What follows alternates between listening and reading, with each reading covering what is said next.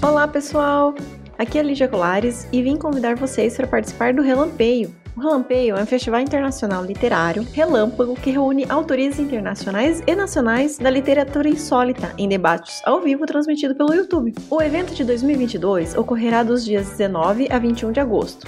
Já temos confirmadas a presença de Charlie Jane Anders, Brandon Sanderson, Felipe Castilho, Eric Novello, entre muitos outros. E tudo gratuito, trilingue e com tradução simultânea. Você pode saber mais no nosso site www.relampeio.com.br e nas nossas redes sociais. Anota aí na agenda, de 19 a 21 de agosto. Encontro vocês lá. E é feito de tinta acrílica, né? É, orgânica. Tudo muito orgânico, muito natureza. E não pode tocar, tá? Don't touch, art.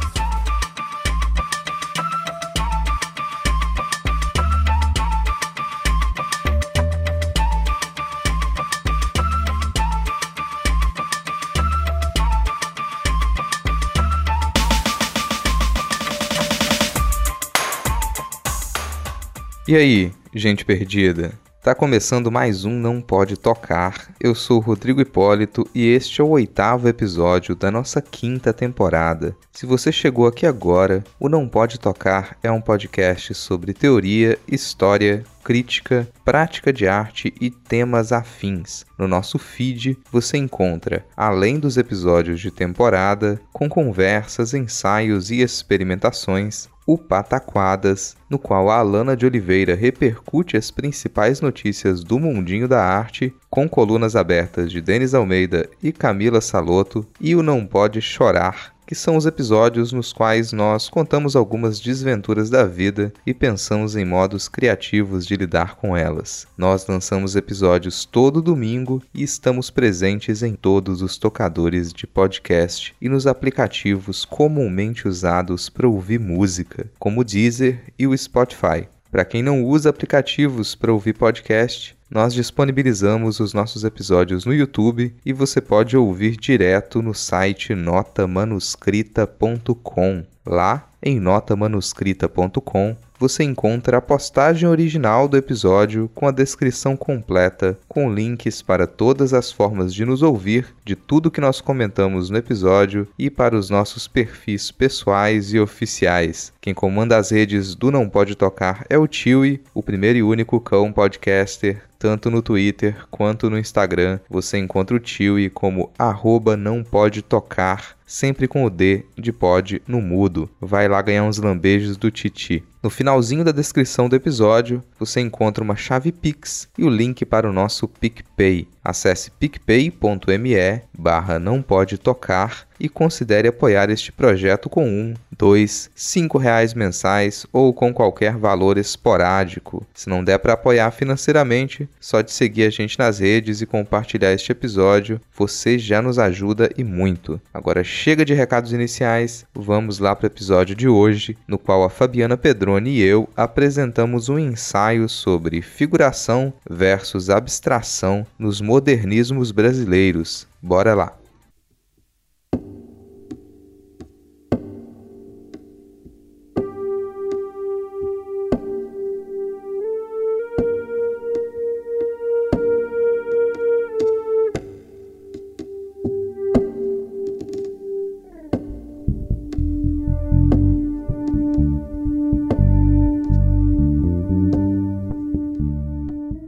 Como disse Paulo Venâncio Filho, o meio da arte no Brasil sofre de um mal crônico. Não sabe se existe ou se não existe. Nossa ideia de modernismo na arte está, quase sempre, baseada numa relação direta entre modernidade e modernização. É bom já ressaltar que essa relação se mostra bem mais evidente quando a gente fala do caso europeu processos de industrialização presentes no cotidiano, aceleração dos meios de transporte e meios de comunicação, crescimento das metrópoles, avanços científicos e educacionais e certas movimentações políticas de reestruturação dos estados aconteceram na Europa em conjunto com o surgimento e a queda das vanguardas históricas. Futurismo, cubismo, Suprematismo, neoplasticismo, construtivismo, expressionismo, dadaísmo e surrealismo foram vanguardas que respiraram essas décadas de consequências da modernização. Agora, quando a gente lida com a América Latina, e especificamente com o Brasil, é necessário observar que os nossos processos de mais acelerada urbanização e industrialização pesada ocorreram não na passagem do século XIX para o século XX, mas no final da década de 1930 em diante. Ou seja, a gente já sofria a influência dessas vanguardas europeias antes dos nossos processos de modernização. Não dá para pensar as relações entre arte moderna e modernização aqui no Brasil do mesmo jeito que a gente analisa o que aconteceu na Europa. Uma coisa que pode ser bem comum de ouvir por aí é que o cenário brasileiro anterior à Semana de Arte Moderna de 1922 era completamente pré-moderno. Só que isso não é verdade. Enquanto ocorriam as vanguardas históricas europeias, o cenário brasileiro não estava alheio às mudanças nem era nitidamente dominado pelo academicismo. Porém, diferente da luta anti-institucional verificada na França, nossa academia, nossos salões, colecionadores, mecenas, críticos de arte e Estado forte relacionavam-se positivamente com o surgimento de linguagens autônomas nas artes plásticas e na literatura. Vamos puxar uma fala do nome mais conhecido dos nossos modernismos, a fala de Tarsila do Amaral é sintomática de uma complexa crise relativa a tal autonomia com diversas inversões entre os lados do Atlântico. Ela disse o seguinte: Sinto-me cada vez mais brasileira. Quero ser a pintora da minha terra. Não pensem que esta tendência na arte é mal vista aqui. Pelo contrário, o que se quer aqui é que cada um traga a contribuição do seu próprio país Assim se explica o sucesso dos bailarinos russos, das gravuras japonesas e da música negra. Paris está farta da arte parisiense. Na França, a arte parece que não suportava mais o peso de uma tradição e de uma história alimentadas durante séculos. No Brasil, essa tradição pouco tinha se construído, e após um primeiro contato com as vanguardas europeias, nossos modernistas perceberam, em primeiro plano, não a necessidade de importar propostas, mas de construir sistemas de alguma brasilidade que pudesse ser exportada. De um lado, as periferias do mundo suprem a sede de novo dos modernismos europeus. Do outro, estipulam seus alicerces, suas origens e suas tradições, até então ignoradas pela história dos colonizadores. Quer dizer, as vanguardas europeias se voltavam para as antigas colônias, com a intenção de encontrar estímulos para continuar a se desenvolverem esteticamente. Enquanto isso, aqui, nós nos voltávamos para nossa própria história, que nunca tinha sido escrita, e para o que restava do que os europeus não tinham destruído. Em ambos os casos, a gente lida com tipos de idealização. Os artistas europeus continuavam a se apropriar das culturas colonizadas para suprir sua necessidade do exótico. E, por aqui, a ausência de identidades nacionais começava a ser preenchida com sínteses muito excludentes e estereotipadas do povo e da cultura popular. Esses são alguns problemas decorrentes dessa arte que alimenta idealizações formalmente novas dos sujeitos, das paisagens das práticas e acontecimentos culturais. Esses problemas ficam ainda mais evidentes na disputa entre figurativistas e abstracionistas, ocorrida durante quase toda a década de 1940 e boa parte da década seguinte.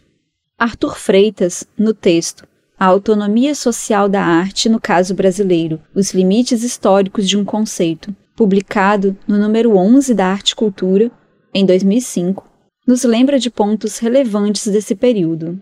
As aberturas do MASP em 1947, do MAN em 48, a criação da Bienal Internacional de São Paulo em 1951, do Estúdio Vera Cruz em 1949, da TV Tupi em 1950, A chegada do LP em 1948, a normatização das agências de publicidade em 1949, a fundação da editora Abril em 1950 e o aumento da publicidade no rádio em 1952. Essas novidades indicam que, se nós não passamos por um acelerado processo de industrialização em nosso primeiro modernismo, lá no final do século XIX até a semana de 22, já no momento imediatamente seguinte, nossa indústria de comunicação e propaganda acelerou gritantemente seu desenvolvimento. Nesse cenário, os concretistas pensavam numa arte que fosse mais adequada à situação de crescimento, que pudesse apresentar princípios universais distanciados da Europa, que estava devastada pela guerra, e que fossem mais aproximados da abstração criticamente bem sustentada dos Estados Unidos. Certo. Vamos com calma para entender melhor essa última afirmação. Com algumas margens bem generosas, a gente pode estabelecer alguns momentos ou etapas para os modernismos brasileiros. As pessoas desavisadas é sempre bom lembrar que cronologias e etapas históricas não são forjadas em adamantium e tampouco são naturais. A gente organiza alguns fenômenos, documentos e acontecimentos para tentar entender a lógica dos eventos. Só isso.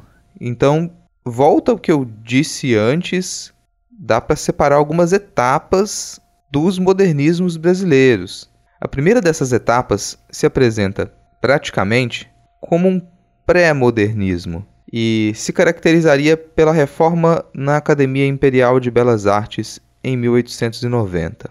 A gente ainda pode fazer um episódio só sobre o academicismo no Brasil e falar mais sobre esses eventos. Essa reforma deu origem à Escola Nacional de Belas Artes e possibilitou razoáveis mudanças nas perspectivas da academia brasileira. Essa primeira fase se estenderia de maneira muito imprecisa até o final da segunda década do século XX. Mas, como eu disse, não dá para colocar essa fase apenas como pré-modernista. A gente tem muitas mudanças que aconteceram nesse período. Pergunta: o que caracterizaria essa primeira etapa como parte do nosso modernismo? Resposta: as viagens ao exterior, a livre participação no Salão Nacional de Belas Artes, quer dizer, não só quem cursava a academia poderia participar do salão, mas também artistas de fora da academia. A gente coloca também nessa conta o reconhecimento de uma crítica de arte historicista, além da força de publicações como a Revista Ilustrada, e esses elementos permitiram, naquelas décadas, a evidenciação de discussões formais estilísticas, ideológicas e institucionais condizentes com as ânsias de um país ainda destituído de direcionamentos políticos e culturais evidentes. A segunda etapa seria marcada pelas movimentações decorrentes em torno de dois eventos bem conhecidos: a Semana de Arte Moderna Paulista, de 1922, e a Semana de Arte Moderna de Belo Horizonte, de 1944. Quer dizer, se a primeira etapa iria da reforma da Academia Imperial em 1890 até a semana de 22, essa segunda etapa iria da semana de 22 até a semana de 44. No caso do primeiro ponto, não deve ser esquecida a exposição individual de Anita Malfatti, de 1917, e a pesada condenação das novidades modernas por parte de Monteiro Lobato. Entram na conta da semana de 22 também a ascensão dos escritores Oswald e Mário de Andrade e o crescimento das requisições políticas de cunho nacionalista, vigentes antes, durante e após a Primeira Guerra Mundial. As pinturas, esculturas e projetos apresentados por Anita Malfatti, de Cavalcante, Vicente do Rego Monteiro, Zina Aita, Fernac, Ian de Almeida Prado, John Graz, Brecheret, Idelgardo Leão, Wilhelm Harburg, Antônio Moya e Georg Pserenbel, no hall do Teatro Municipal de São Paulo, caracterizavam-se, sumariamente, como trabalhos de vertente pós-impressionista. Quer dizer, não se tratava de trabalhos explicitamente vinculados a alguma vanguarda histórica europeia. Mas, Para além das preocupações formais, esse grupo de artistas se destacava, primeiramente, por se organizarem em torno de requisições. A exigência de liberdade e reconhecimento do valor de variadas pesquisas estéticas, o direcionamento para uma arte com forte representação nacional e as preocupações com novos modos de expressão que fossem condizentes com uma nação diversa daquela idealizada no século XIX. Foram qualidades que pautaram os caminhos e a recepção crítica desse primeiro evento. Desse ponto em diante, a relação entre Tarsila do Amaral e Oswald de Andrade geraria os manifestos Pau-Brasil, de 1925, e o Antropofágico, de 1928, e o engajamento de Mário de Andrade para a construção de políticas para as artes e a cultura nacional estipularia trajetos fundamentais para as nossas concepções de patrimônio e identidade brasileiros. Com algum programa, ainda que incerto, os artistas do movimento paulista partem caravana pelo país, coletam toda sorte de informações sobre a incalculável diversidade cultural desse continente, que faz a vez de nação, e deixam sementes que germinam quase de imediato.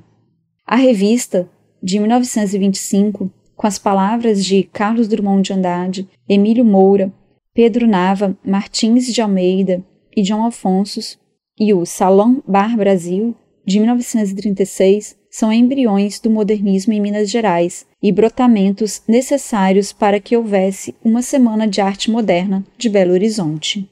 Tudo bem, a Semana de Arte Moderna de BH não é tão conhecida assim, mas ela foi importante e é por isso que a gente pode deixá-la como um marco para o fim de uma etapa dos nossos modernismos. Condizente com a política do então prefeito de BH, o Juscelino Kubitschek, que, por sua vez, era condizente com a política do então ministro Capanema, de Getúlio Vargas, a Semana de Arte Moderna de Belo Horizonte, de 1944, contou com mostra de 140 obras no Edifício Mariana e fóruns e conferências sobre o modernismo brasileiro no Salão da Biblioteca Pública. Das muitas diferenças entre a semana de 1922 e a de 1944, a gente pode ressaltar a integração desse acontecimento no planejamento público do Juscelino Kubitschek, o qual contou com a abertura do Instituto de Belas Artes, posterior Escola Guinhar, a construção do complexo da Pampulha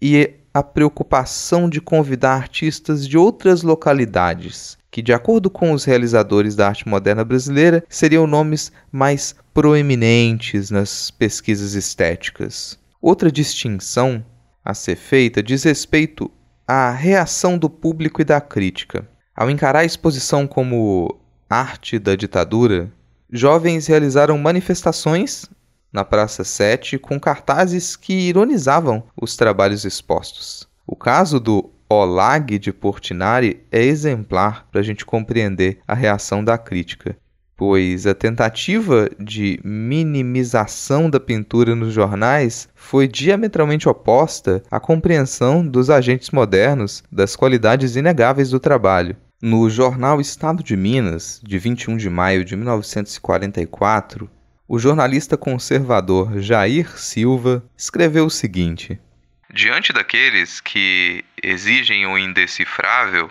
ou quase esfinge, eis o senhor Cândido Portinari com o seu galo de cabeça para baixo, um galo muitíssimo sem vergonha. Estaria naquela posição a espiar as pernas das galinhas boas? Um galo que talvez não impressiona-se nem mesmo com a galinha cega de João Afonso, afinal, uma galinha cega mais bem estilizada. Tipo de galo às avessas, no catálogo deviam ter escrito Olag. Diante dele, os entendedores da arte moderna ficam sérios, estudando a originalidade. Esta, em todo caso, é incontestável. Olag em vez de galo. Porque ninguém antes inverteu um galo, forçando-o àquela ginástica que o obrigou a esconder o corpo. Reconheçamos, assim, que o senhor Cândido Portinari chegou primeiro, isto é, teve, antes de qualquer outro, a lembrança de esboçar e colorir aquela cabeça de ave, em cujo bico fanáticos estão vendo alguma coisa definitiva como o sorriso da Gioconda. Logo após os debates decorrentes da semana de 1944, a arte produzida por nossos primeiros artistas modernos parecia alinhada com as propostas políticas para um Brasil em rápido crescimento e como campo aberto e frutífero para a comunicação de massa. Essa seria a terceira etapa da nossa arte moderna. Nessa terceira etapa, a gente encontra o momento de mais intensa disputa entre figuração e abstração. Não que essa disputa não existisse antes, é só que, bom, tem um evento de escala global que marcou bastante a história entre 1939 e 1945, não é? Daqui a pouco a gente fala diretamente dessa disputa. Para fechar essa parte do episódio, vamos apontar onde se encerraria essa e a quarta e última fase do nosso modernismo, Durante o correr dos anos seguintes, ao fim da Segunda Guerra Mundial, ocorrem o aumento do mecenato industrial, a abertura dos primeiros grandes museus nacionais, o surgimento de nossas primeiras redes de telecomunicação, a exigência de formação midiaticamente polivalente dos profissionais da arte e, com a Bienal Internacional de São Paulo, de 1951 e a premiação da unidade tripartida de Max Bill, acontece o fechamento da disputa entre abstracionistas e figurativistas. A vitória parecia ter ficado com os abstracionistas, e um sinal disso foi o estabelecimento das bases do nosso concretismo, da nossa primeira vanguarda brasileira, nos construtivistas russos e nas intenções funcionalistas da Bauhaus o estabelecimento do concretismo como nossa primeira e grande vanguarda, a expansão das discussões sobre abstração na pintura e na escultura, o crescimento dos acervos de museus, o engajamento de artistas com posturas vanguardistas, a explícita separação entre arte academicista e arte moderna e o surgimento de grupos organizados em torno de ideias de futuro para a arte, como o Grupo Ruptura, em São Paulo, e o Grupo Frente, no Rio de Janeiro, marcam essa última etapa dos nossos modernismos. Depois disso, vem o surgimento do Manifesto Neoconcreto, a década de 1960, e faz mais sentido a gente falar em arte contemporânea. Mas fica o aviso que, dependendo de quais autores vocês consultam, tudo isso pode ser apresentado de modo diferente. Bom, aí cabe a vocês uma boa variedade de fontes. Para o que a gente precisa, aqui, neste episódio, acho que está de bom tamanho. Agora, a gente dá esse passinho atrás, volta até a década de 1940 para falar sobre essa rinha entre abstracionistas e figurativistas.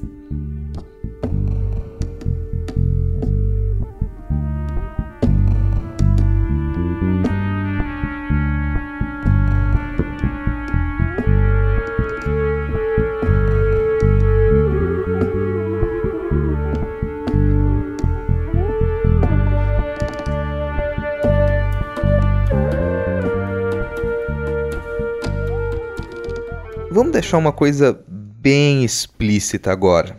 A briga entre figuração e abstração na arte moderna faz parte das disputas políticas globais da época. Então, se você acha chato quando as relações entre arte e política são colocadas na mesa, sua vida deve ser bem complicada, pois toda e qualquer produção de arte em qualquer época está mergulhada em disputas políticas. Dito isso, vamos pensar no que acontecia no cenário das artes na França durante a década de 1940. A gente costuma estudar muito do cenário francês para falar de modernismos. Acontece que Paris era a capital mundial da arte. Boa parte das vanguardas históricas ou se desenvolveram lá ou se relacionaram diretamente com o que acontecia na França. Na Paris do final da Segunda Guerra Mundial, os artistas que permaneceram na cidade, principalmente os estrangeiros, como Picasso, eram considerados quase como heróis. A afirmação da força cultural francesa e a postura de artistas com relação não apenas à guerra, mas à política, passaram a ser uma exigência. Essa exigência de uma postura mais firme e nítida de artistas incluía a óbvia histórica e fundamental oposição entre comunismo e fascismo. Quer dizer, muitos dos artistas modernos da França naquela época ou se filiaram ou estavam intimamente ligados com o Partido Comunista Francês. Em contrapartida, o Partido Comunista Francês estava muito interessado no tipo de representação cultural que deveria ser promovida pelos artistas modernos. E que tipo de representação seria essa? Seria uma representação de tradição realista. A ideia central era bem simples. A arte deve ser capaz de conversar com o povo, engajar, educar, evidenciar os atritos de classe, ser compreensível e cada vez menos elitizada. Nesse sentido, o que os críticos do Partido Comunista Francês compreendiam como realista eram imagens figurativas. Do outro lado, o que era considerado elitizado e alienante eram as imagens abstratas. A abstração, obviamente, não desapareceu da cena francesa e jamais desapareceria. Pelo contrário, Artistas e críticos que defendiam os abstracionismos estavam dispostos a comprar briga, ainda que fossem minoria naquele momento. Como diz Ana Teresa Fabres em Realismo versus Formalismo, um debate ideológico, comunicação apresentada na mesa redonda O Abstrato, o Figurativo e o Figural, no Rio de Janeiro, na, na PUC, em 11 de novembro de 2009, dentro do Colóquio Internacional Portinari em Paris, 1946-2009. A presença discreta, mas firme das linguagens abstratas deve ter sido um dos motivos do debate sobre o realismo promovido pela revista Ars de France em fins de 1945, que tinha um de seus eixos numa problemática crucial como reestabelecer a conexão entre a arte e o público amplo e popular.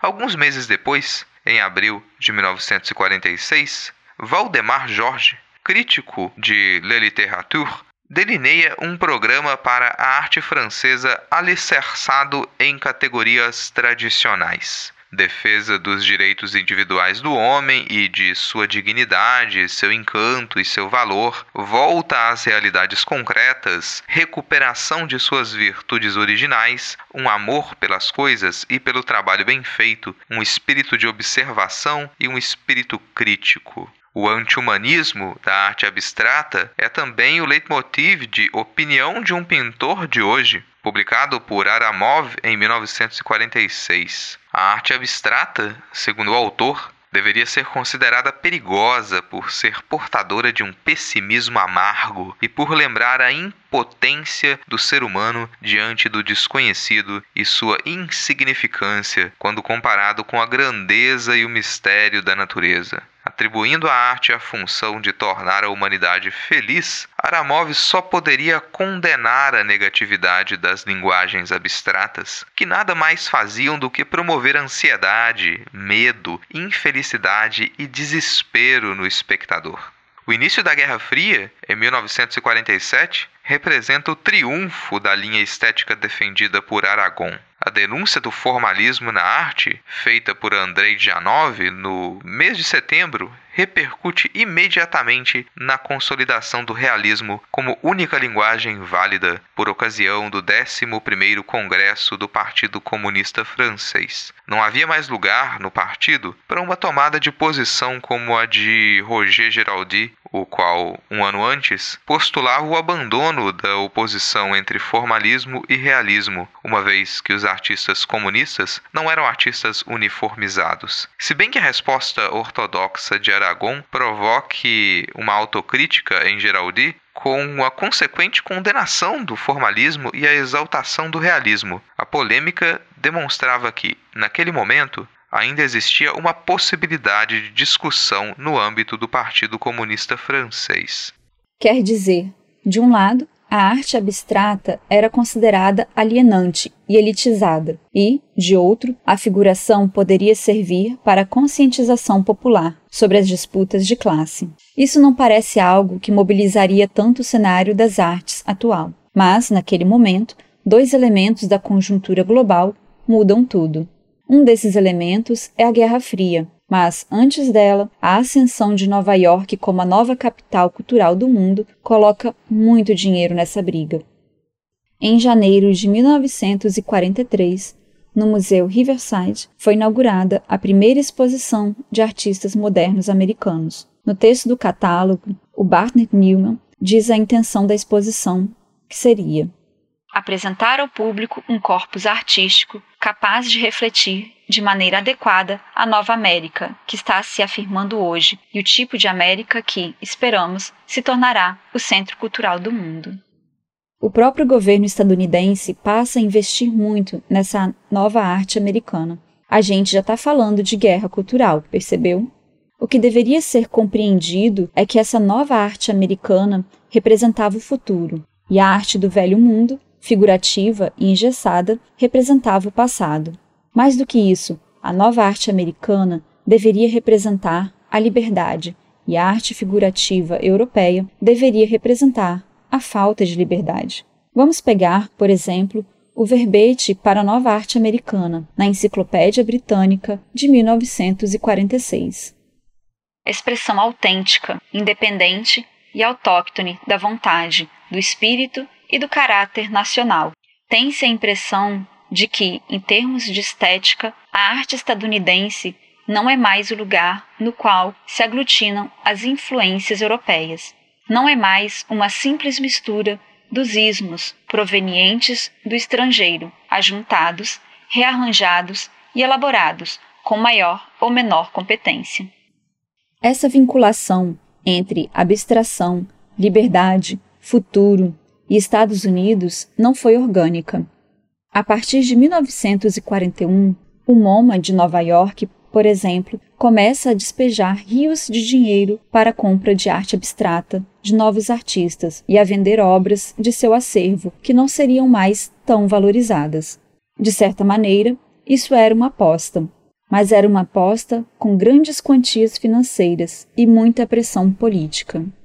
Vamos pegar, por exemplo, a declaração do presidente dos Estados Unidos, Dwight Eisenhower, feita mais ou menos uma década depois dessas disputas, ou seja, após a vitória cultural dos abstracionistas. Ele diz o seguinte: Até quando os artistas tiverem a liberdade de experimentar emoções com a maior intensidade, até quando nossos artistas forem livres para criar com sinceridade e convicção, haverá um debate salutar e um progresso nas artes.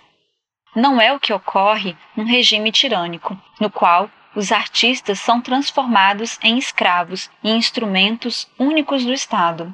Quando os artistas se tornam os principais propagandistas da causa, o progresso estanca e a criação e o gênio são destruídos. Tem uma coisa que parece muito conspiração, mas não é. Até a CIA se envolveu na promoção da arte abstrata nos Estados Unidos. Para quem quer os nomes e referências, dá uma passada no texto da Ana Teresa Fabres, que está linkado na descrição deste episódio. O ponto aqui é que o grande interesse estadunidense em promover a abstração como símbolo de liberdade, democracia e futuro fazia frente à arte promovida pela União Soviética. O conhecido realismo russo, o realismo soviético, defendia praticamente o oposto formal da abstração. Não é à toa que os princípios desse realismo soviético recobrem aquela defesa da figuração que o Partido Comunista Francês passou a fazer.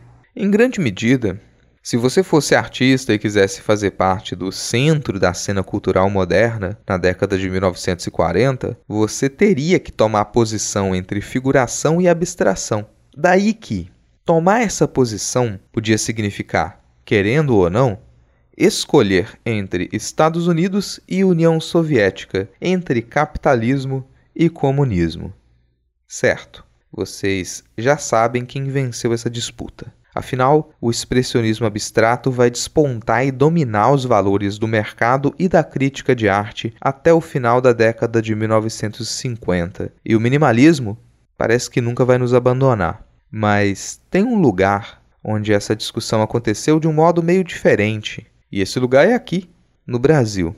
Aqui, apesar da forte vinculação que muitos artistas do nosso modernismo tinham com a militância política, as problemáticas eram outras. a gente estava bem mais preocupado em encontrar formas de expressão mais condizentes com a variedade brasileira. Ainda se falava muito em brasilidade e Rio e São Paulo ainda não eram os centros reconhecidos do modernismo cultural.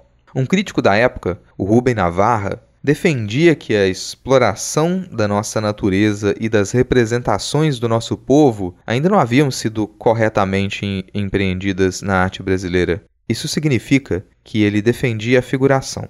Mais do que isso, ele parecia detestar a abstração. No catálogo da Exposição dos pintores cearenses Antônio Bandeira, Inimar, Raimundo Feitosa, Jean-Pierre Chablos, de 1945, o Rubem Navarra diz o seguinte: De que vale quebrarmos a cabeça com procuras abstratas e intelectualizadas de uma pintura blasé quando nem exploramos ainda a plástica viva da nossa gente? Para destruir o academismo ou o cerebralismo, basta olhar o povo brasileiro. O clima aqui no Brasil ia ficar um pouco mais pesado do que isso. E quem pesou o clima foi, em grande medida, o crítico francês chamado Léon Degas. O Degas veio para o Brasil depois de ter tido problemas com o Partido Comunista Francês, do qual ele fazia parte. Acontece que o Degas era um ferrenho defensor das vertentes abstratas na arte. E pelo que a gente comentou agora há pouco, Dá para imaginar que o pessoal do Partido Comunista Francês não ficava muito feliz com ele. No final da década de 1940, o Léon Degas vem para o Brasil para ser curador da mostra Do Figurativismo ao Abstracionismo, que foi aberta no Museu de Arte Moderna do Rio em março de 1949. Ainda em 1948, o Degas realizou quatro palestras para explicar o abstracionismo aos brasileiros. Essas palestras deixaram muita gente irritada, em especial uma figura que já era muito engajada na luta por uma arte figurativa dentro dos princípios do Partido Comunista, o Di Cavalcante. O Di Cavalcante ficou tão irritado, não apenas com as palestras do Degan, que ele fez questão de responder com um artigo em jornal. Mas ele se irrita porque percebe que tem críticos levando a abstração a sério. Como comentário à palestra Os Mitos do Modernismo, proferida pelo Di Cavalcante no MASP, naquele mesmo ano, o crítico Luiz Martins tinha escrito o seguinte: E, então, para que as massas os sintam, os artistas farão concessões. E de concessão em concessão chegaremos à horrorosa arte hoje praticada compulsoriamente na Rússia soviética, coisa que não passa de cartaz, apologia política, propaganda, ênfase dialética, meeting plástico, tudo, tudo, menos a arte verdadeira. E isso é, transformaremos um problema de educação das massas num princípio de estética.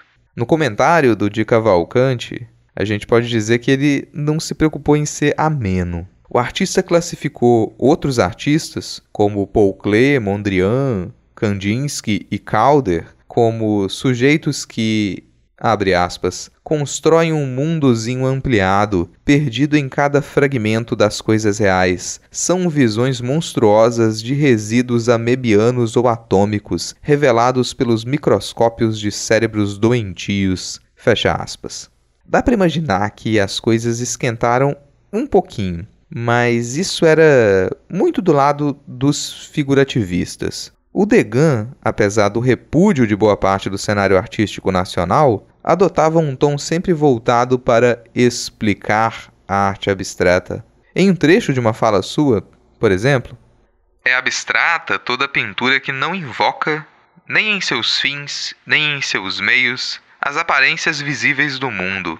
Não as invoca nos seus fins porque não tem ela por objetivo, em nenhum grau, representar aquelas aparências não as invoca nos seus meios, porque uma pintura realmente abstrata não é feita por meio de elementos tirados ao mundo exterior, mesmo transpostos, simplificados, deformados, a ponto de torná-los irreconhecíveis, mas partindo de linhas, formas e cores, privadas, em princípio, de toda relação de imitação com os objetos pertencentes ao mundo visível.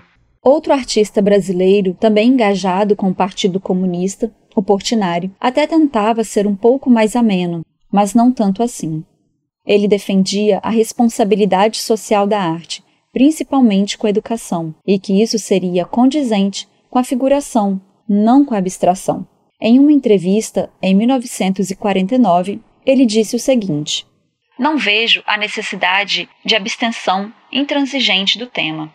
Todo artista que meditar um pouco sobre os acontecimentos que perturbam o mundo chegará à conclusão de que, fazendo um quadro mais legível, sua arte ganhará ao invés de perder. E ganhará muito, porque receberá o estímulo do povo.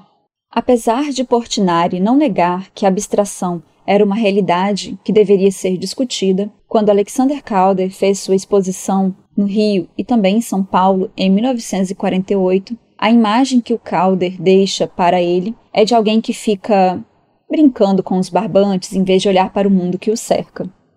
E a gente chega ao nome do Calder. Esse é um nome importante para como as coisas se solucionam aqui, no Brasil. E sim, elas se solucionam. A gente consegue romper a dicotomia entre abstrato e figurativo como intrinsecamente ligados à liberdade ou à censura. As disputas entre figurativistas e abstracionistas encontraram uma solução parcial e muito bem acolhida na concepção de arte construtiva. A premiação da unidade tripartida de Max Bill na Bienal de Arte de São Paulo de 1951 é um bom marco para a gente compreender o avanço da vertente concretista na arte produzida no Brasil das duas décadas seguintes. Tanto para a defesa do papel social da arte abstrata quanto para o antifuncionalismo desenvolvido dentro do movimento concretista, cabe-se ressaltar o papel da teorização empreendida pelo crítico Mário Pedrosa. Como a principal figura da crítica de arte no Brasil do século XX, Pedrosa já demonstrava pesado apreço e certo engajamento pela abstração, desde sua escrita para a primeira grande exposição de Alexander Calder em Nova York, em 1944. Ao retornar ao Brasil, em 1945, Pedrosa continua a desenvolver sua base crítica em defesa da relevância da experiência estética construtivista. Calder funcionava, nesse sentido, como grande exemplo de síntese entre as soluções formais de Mondrian e a organicidade surrealista de Miró. Embora não seja largamente relacionado com o debate neoconcreto, mais valorizado pela história da arte recente, Calder parece ter surtido um efeito energizante no cenário brasileiro de fins da década de 1940 e início da década seguinte. Logo na Bienal de 1953, a gente encontra uma sala dedicada a Alexander Calder e outra ao Mondrian. Foram as primeiras exibições de suas obras em solo brasileiro. E quando a gente observa com mais atenção as propostas do Calder exibidas naquele período, dá para encontrar alguns indicativos que serão, não por acaso, ressaltados também no movimento neoconcreto. O retorno ao Mondrian, aliado à passagem da cor do quadro para o espaço, e a relevância da experiência estética do espectador que habita o mesmo mundo da obra de arte são questões similares e, por vezes, idênticas, nos dois polos dessa comparação. Se a gente permanece em Calder, ainda durante suas primeiras aparições em território nacional, a gente encontra, em seu processo, um grande apreço pelas formas orgânicas e pela relação direta com a matéria dos trabalhos, mas, também, uma inevitável preocupação com a engenharia das peças. A estruturação matemática e a limpeza de pensamento decorrentes dela serão bem quistas e fortemente desenvolvidas pelos concretistas paulistas. Dá para fazer um destaque, embora bastante livre, e dizer que o Calder conteria, em sua obra, os dois lados da construtividade brasileira, que desencadeariam nossa arte contemporânea. Isso pode parecer um exagero, mas daí a gente precisa voltar ao Mário Pedrosa com a defesa da tese da natureza afetiva da forma na obra de arte, em 1949, Mário Pedrosa deu os subsídios teóricos que iriam alicerçar o movimento concreto de vertente racionalista no Brasil. O que o Pedrosa fez em sua tese foi a defesa de uma psicologia da forma, a Gestalt, um extremo em que o contato do trabalho de arte prescindiria das experiências individuais. pois possuiria a mesma estruturação formal de nossa cognição. E isso foi fundamental para a confiança dos artistas e do cenário nacional das artes nos avanços de um projeto construtivista abstrato. Quer dizer, uma arte produzida com princípios e direcionamentos universalistas condizia com o momento social e econômico brasileiro. A aproximação das preocupações estéticas com as possibilidades funcionais, a aparente cientificidade da construção concreta e o uso de materiais industriais foram fatores que contribuíram para a adequação do projeto construtivo da arte brasileira à realidade desenvolvimentista daquela década. Tudo bem, essa cientificidade sustentada por aproximações com a matemática e com as engenharias foi revista pelo próprio Pedrosa anos depois. No entanto, não se deve permitir que a posterior crítica ao mecanicismo dos concretistas paulistas esfumasse a relevância desse primeiro empenho para um pensamento mais aprofundado, germinado dentro do campo das artes no Brasil.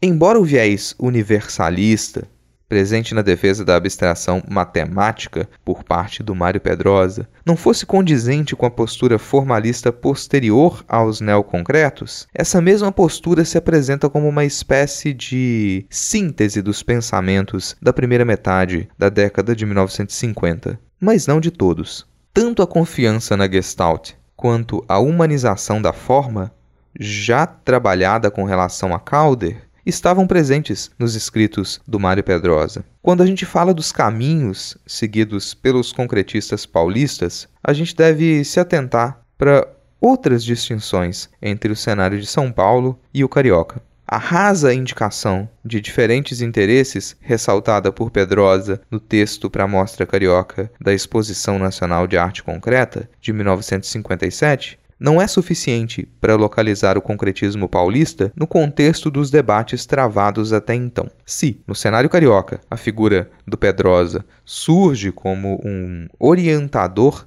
e protetor dos jovens artistas, por ele usados como cobaias, em São Paulo, o crítico que ocuparia esse lugar, Sérgio Millier, tinha despontado como uma voz ativa nas artes já na década de 1920. Ao contrário do Pedrosa, o Millier não planta sementes nos jovens artistas, mas se preocupa mais com o trabalho de formação de instituições fortes, como o MAN São Paulo.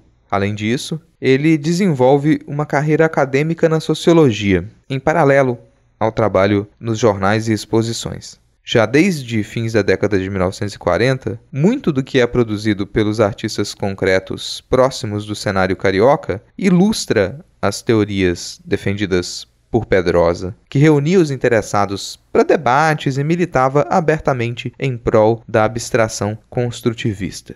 No correr dos anos 1950, muitos artistas abandonaram a figuração ou a abstração informal e abraçaram a abstração geométrica. Isso após contato com o Mário Pedrosa. Já em São Paulo, os artistas que aderiram à abstração geométrica seguiram a influência de Max Bill, e posicionaram-se contra a figuração e a abstração lírica ou informal, a qual eles consideravam hedonista, produto do gosto gratuito que busca a mera exibição, como consta no manifesto Ruptura. Essa postura não foi defendida pelo Sérgio Millier, e a resposta do Valdemar Cordeiro, o líder dos concretistas paulistas, surge de pronto para encaixotá-lo na designação de crítico reacionário e anti-histórico.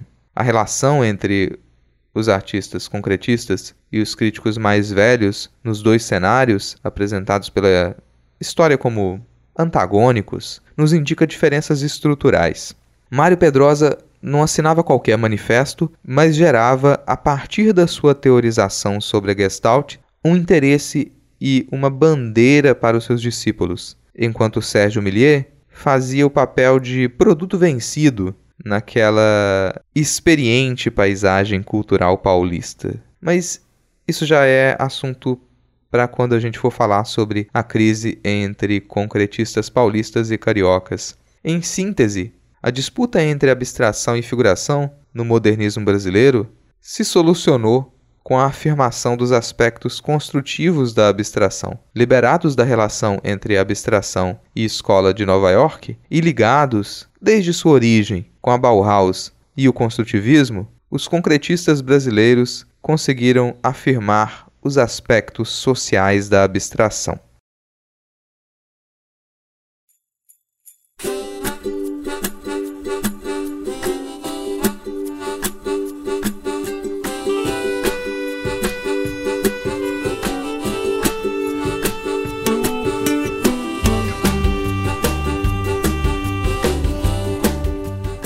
Tá aí, encerrando mais um Não Pode Tocar. Gostou? Não gostou? Fala com a gente. Você pode entrar em contato com a gente através do e-mail que é nãopodetocar@gmail.com ou das nossas redes sociais, que são todas arroba não pode tocar, sempre com o D de pod no mudo. E quem comanda as nossas redes é o Tiwi, o primeiro e único cão podcaster. Segue o tio no Twitter e no Instagram e vai lá ganhar uns lambejos. Aproveita que você tá aí e acesse notamanuscrita.com. Lá você encontra a postagem completa deste episódio, com os links para os nossos perfis pessoais e oficiais e para as referências que nós comentamos durante o programa. No finalzinho da postagem tem uma chave Pix e o link para o nosso PicPay. Acesse picpay.me barra não pode tocar e considere apoiar financeiramente este projeto com um, dois, cinco reais mensais ou com qualquer valor esporádico. Se não der para apoiar financeiramente, só de seguir a gente nas redes e compartilhar este episódio, você já nos ajuda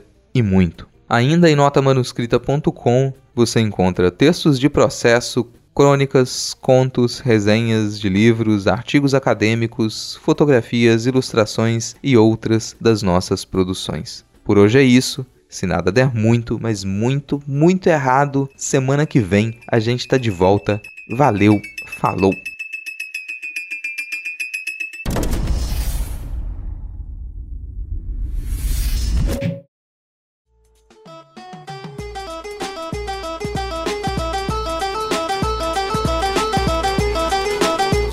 Quer ter um conto publicado com capa, edição e diagramação profissionais e ainda receber 500 reais de direitos autorais pelo texto?